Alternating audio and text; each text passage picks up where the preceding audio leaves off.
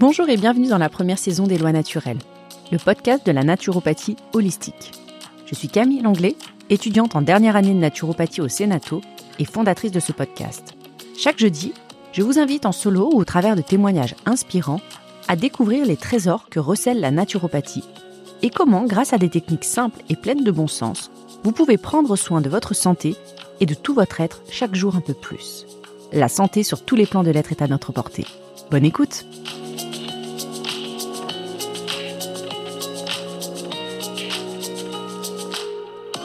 Bonjour et bienvenue dans le podcast Les lois naturelles.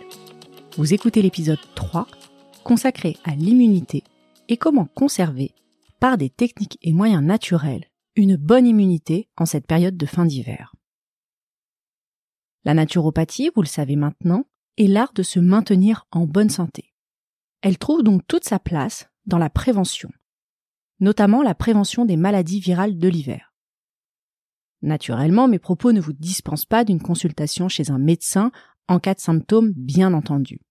Il s'agit simplement ici de présenter comment la naturopathie peut aider notre corps et renforcer ses défenses.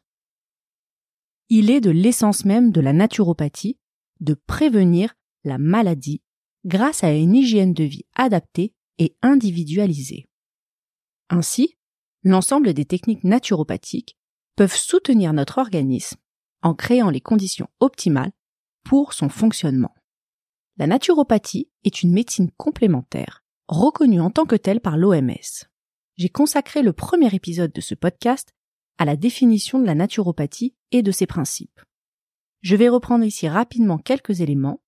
Je vous invite à écouter l'épisode 1 si ce n'est pas déjà fait ou à le réécouter si vous souhaitez plus de précision. Pour citer Christian Limoges, naturopathe au Québec. La naturopathie enseigne comment vivre sainement, comment prendre soin de soi et de notre environnement, comment optimiser notre santé physique, psychique et spirituelle par des moyens naturels.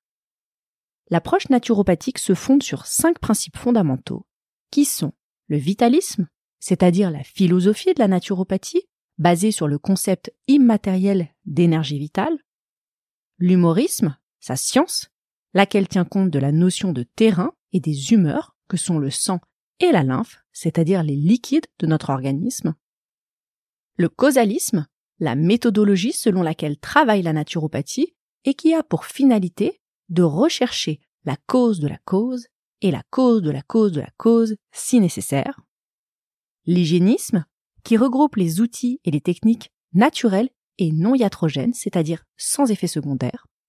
Enfin, l'holisme, cette approche globale de l'individu qui est souvent un des paramètres pour lequel on se tourne vers une telle médecine.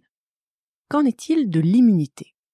L'immunité est le système de défense de notre corps que l'on appelle le système immunitaire.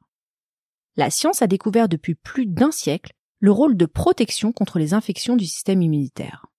Mais nous savons aujourd'hui qu'il est également impliqué dans un certain nombre d'autres fonctions plus global et nécessaire au maintien de l'homéostasie, comme le maintien de l'homéostasie tissulaire en lien avec le système nerveux central et le système cardiovasculaire.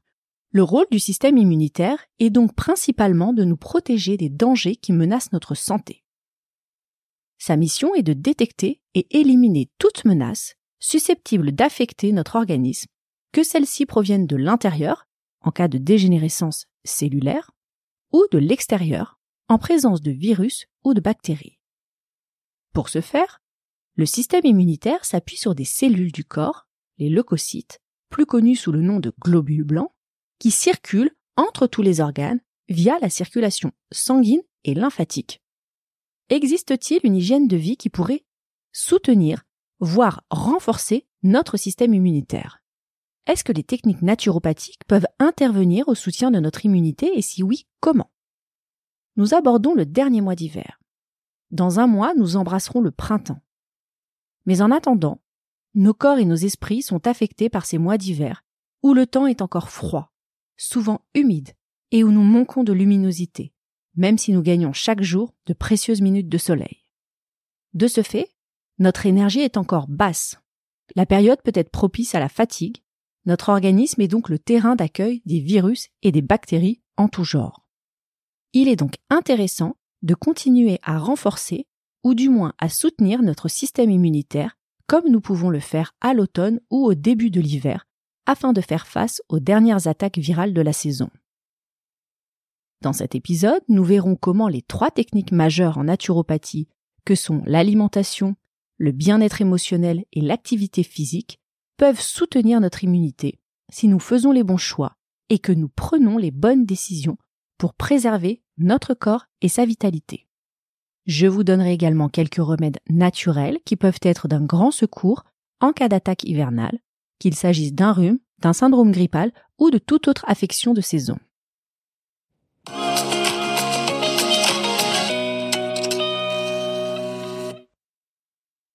Adapter notre alimentation est déterminant pour optimiser le fonctionnement de notre organisme et soutenir notre immunité.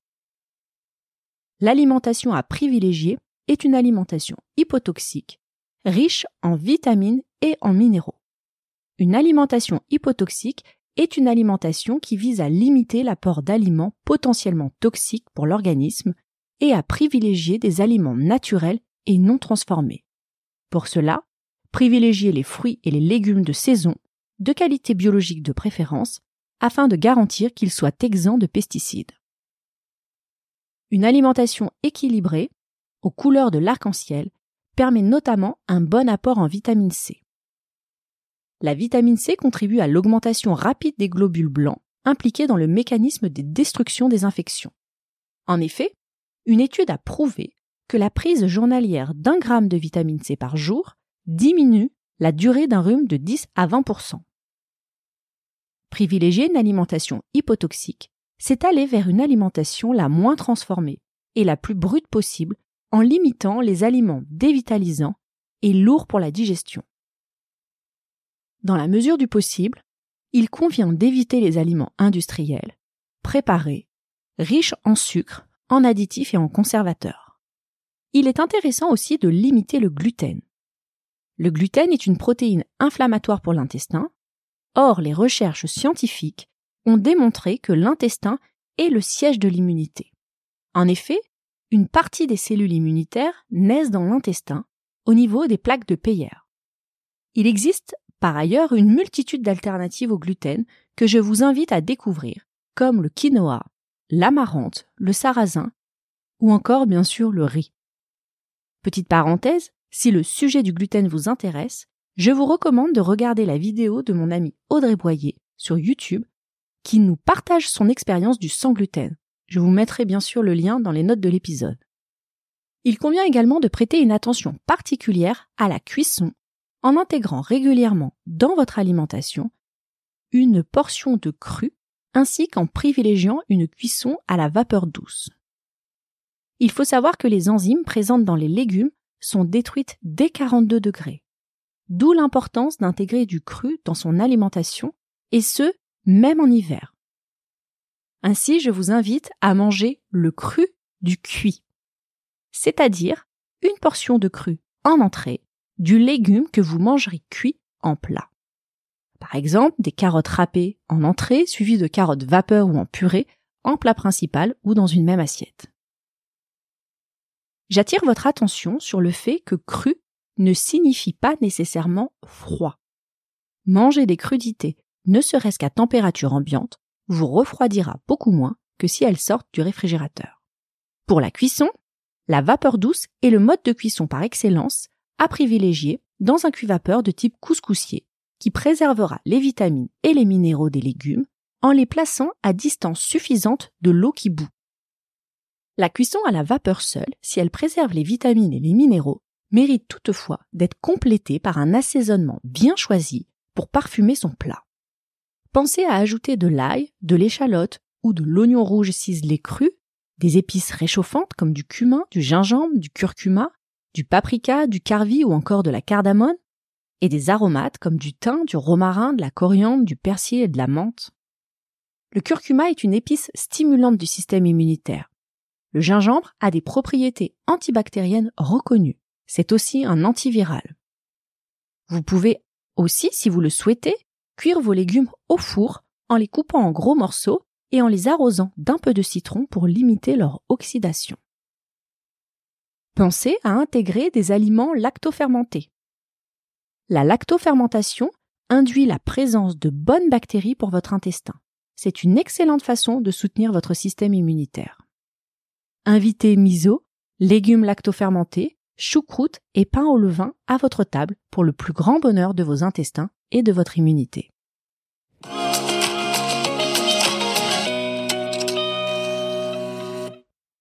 Souvenez-vous de cet adage.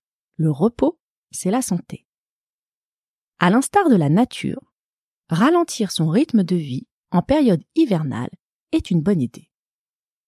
La nature nous invite à synchroniser notre horloge biologique avec la lumière du soleil pour conserver notre énergie. La nature, elle-même, incite à un repli sur soi. Les arbres ont perdu leurs feuilles, les journées sont encore courtes et la luminosité réduite. Notre organisme est connecté à la lumière du soleil via la glande pinéale, appelée aussi épiphyse. Il s'agit d'une glande endocrine au niveau de notre cerveau. Ainsi, en hiver, le manque de luminosité a une incidence directe sur notre énergie disponible. Dans ces conditions, il est important de particulièrement veiller à ne pas sursolliciter son système nerveux, notamment en termes de gestion du temps. Nous connaissons aujourd'hui l'impact du stress sur l'organisme et son effet extrêmement délétère. Pensez à vous poser la question de savoir si vous ne tirez pas un peu trop sur la corde. Pensez à vous reconnecter à votre corps pour ne pas arriver à un état d'épuisement, car le corps tire la sonnette d'alarme en étant malade. Je vous invite aussi à prêter une attention particulière à votre sommeil, à la fois en termes quantitatifs, mais aussi qualitatifs le sommeil est absolument fondamental. J'insiste sur ce point, car à mon sens, un mauvais sommeil ou un manque de sommeil chronique fait le lit de la maladie. D'ailleurs, que faisons-nous instinctivement quand nous sommes malades? Que font les enfants lorsqu'ils sont malades? Nous allons nous reposer et dormir. La maladie nous contraint au repos forcé. Sur le plan physique, le sommeil a une fonction de récupération métabolique, de régulation des hormones, notamment du cortisol, l'hormone du stress, et de l'insuline, l'hormone de gestion de la glycémie, c'est-à-dire du taux de sucre dans le sang. Le sommeil induit également une réinitialisation du système immunitaire. Il élimine les déchets métaboliques, ce qui constitue un rôle fondamental dans la réparation et le renouvellement cellulaire. Sur le plan cognitif, le sommeil contribue à la plasticité neuronale, c'est-à-dire à la formation de nouvelles connexions nerveuses que l'on appelle des synapses. Ce phénomène est essentiel à la gestion des émotions et à l'organisation de la mémoire. La durée optimale du sommeil chez un adulte est comprise entre 7 et 8 heures par jour. Ces dernières années, une baisse générale de la durée du sommeil chez les adultes et les enfants est observée. L'utilisation des écrans est largement impliquée, impactant négativement la quantité et la qualité de notre sommeil. Pour préserver notre immunité, il est important de conserver une bonne gestion de nos stress. Pour ce faire, la relaxation offre d'excellentes possibilités. Pensez à interrompre vos activités, ne serait-ce qu'une minute, pour respirer, pour faire un peu de cohérence cardiaque, pour libérer votre corps et permettre une décharge du mental. Ce sont des techniques courtes que vous pouvez faire partout, plusieurs fois par jour. Des applications existent pour vous guider dans ces pratiques, avec de petits rappels dans la journée. Je pense notamment à l'application Respire ou encore l'application Cardia pour la cohérence cardiaque.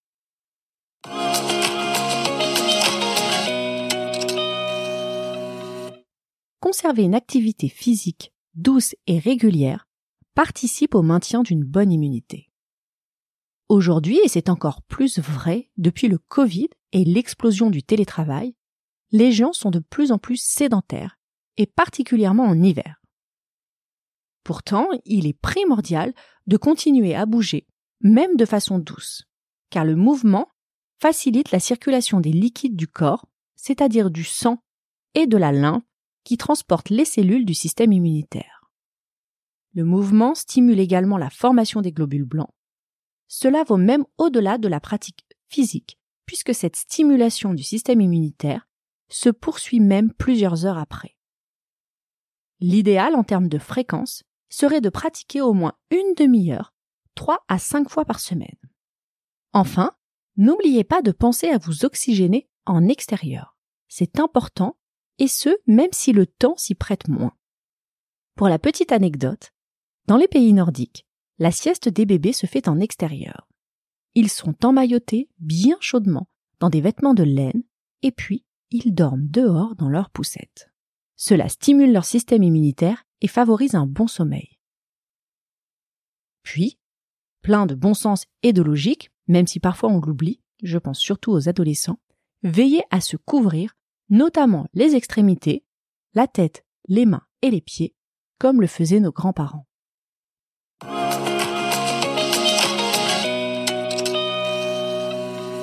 Si malgré ces précautions, vous sentez qu'un rhume ou tout autre virus hivernal fait son apparition, la santé naturelle dispose d'outils pour soutenir votre immunité et vous aider à affronter ces petits virus.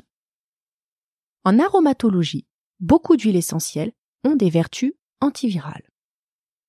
J'attire votre attention sur les précautions d'usage à prendre avec les huiles essentielles. Elles sont à proscrire chez les personnes épileptiques ainsi que chez les femmes enceintes et allaitantes sans avis médical préalable. Leur utilisation se fait diluer dans une huile végétale de votre choix et testez votre préparation sur le pli du coude avant usage. L'huile essentielle de titri a des vertus anti-infectieuses à large spectre. L'huile essentielle de Ravinsara a des propriétés anti-inflammatoires, antivirales et antiseptiques, tout comme l'huile essentielle de Niaouli. L'huile essentielle d'Eucalyptus radiata est une antiseptique respiratoire. Vous pouvez les appliquer en onction sur la poitrine ou sur la plante des pieds. Veillez à la qualité des huiles essentielles que vous utilisez et à leur provenance. Préférez toujours des huiles essentielles de qualité biologique chémotypées. Le chémotype permet l'identification des molécules actives d'une huile essentielle. En d'autres termes, c'est une véritable carte d'identité de l'huile essentielle en question. Les produits de la ruche sont également très intéressants pour soulager les maux de l'hiver, et notamment le miel, connu pour adoucir la gorge et qui dispose de propriétés antiseptiques puissantes. La propolis est un autre produit de la ruche qui gagne à être connu. Il s'agit d'une substance naturelle produite par les abeilles à partir de résines végétales qu'elles récoltent sur les plantes et certains arbres comme les conifères et les peupliers. Les abeilles mélangent ces résines avec de la cire d'abeille, une partie de leur salive et diverses sécrétions pour créer la propolis.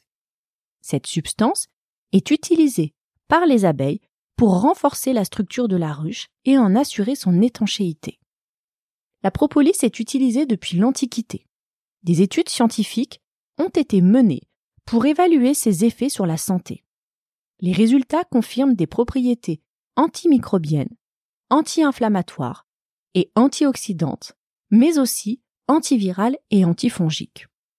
La propolis est un soutien de choix du système immunitaire en aidant à combattre la résistance aux maladies de l'organisme. La propolis est proposée sous divers formats. Vous pouvez la trouver en spray, en extrait, c'est-à-dire sous forme de gouttes, en ampoule, en comprimé ou en gomme. Je vous recommande la marque Ballot-Fleurin que vous pouvez trouver facilement en boutique bio. Je n'ai aucun partenariat avec cette marque, mais c'est un gage de qualité quant à leurs produits. Enfin, le pollen, frais de préférence, que vous pouvez consommer sur un yaourt végétal, une salade de fruits ou sur un pudding de graines de chia, est excellent pour soutenir l'immunité. Le pollen de cyste est d'ailleurs plus particulièrement conseillé pour stimuler les défenses immunitaires car il est naturellement riche en vitamines B2, B3, B6 et B9, en fer, en zinc et en sélénium.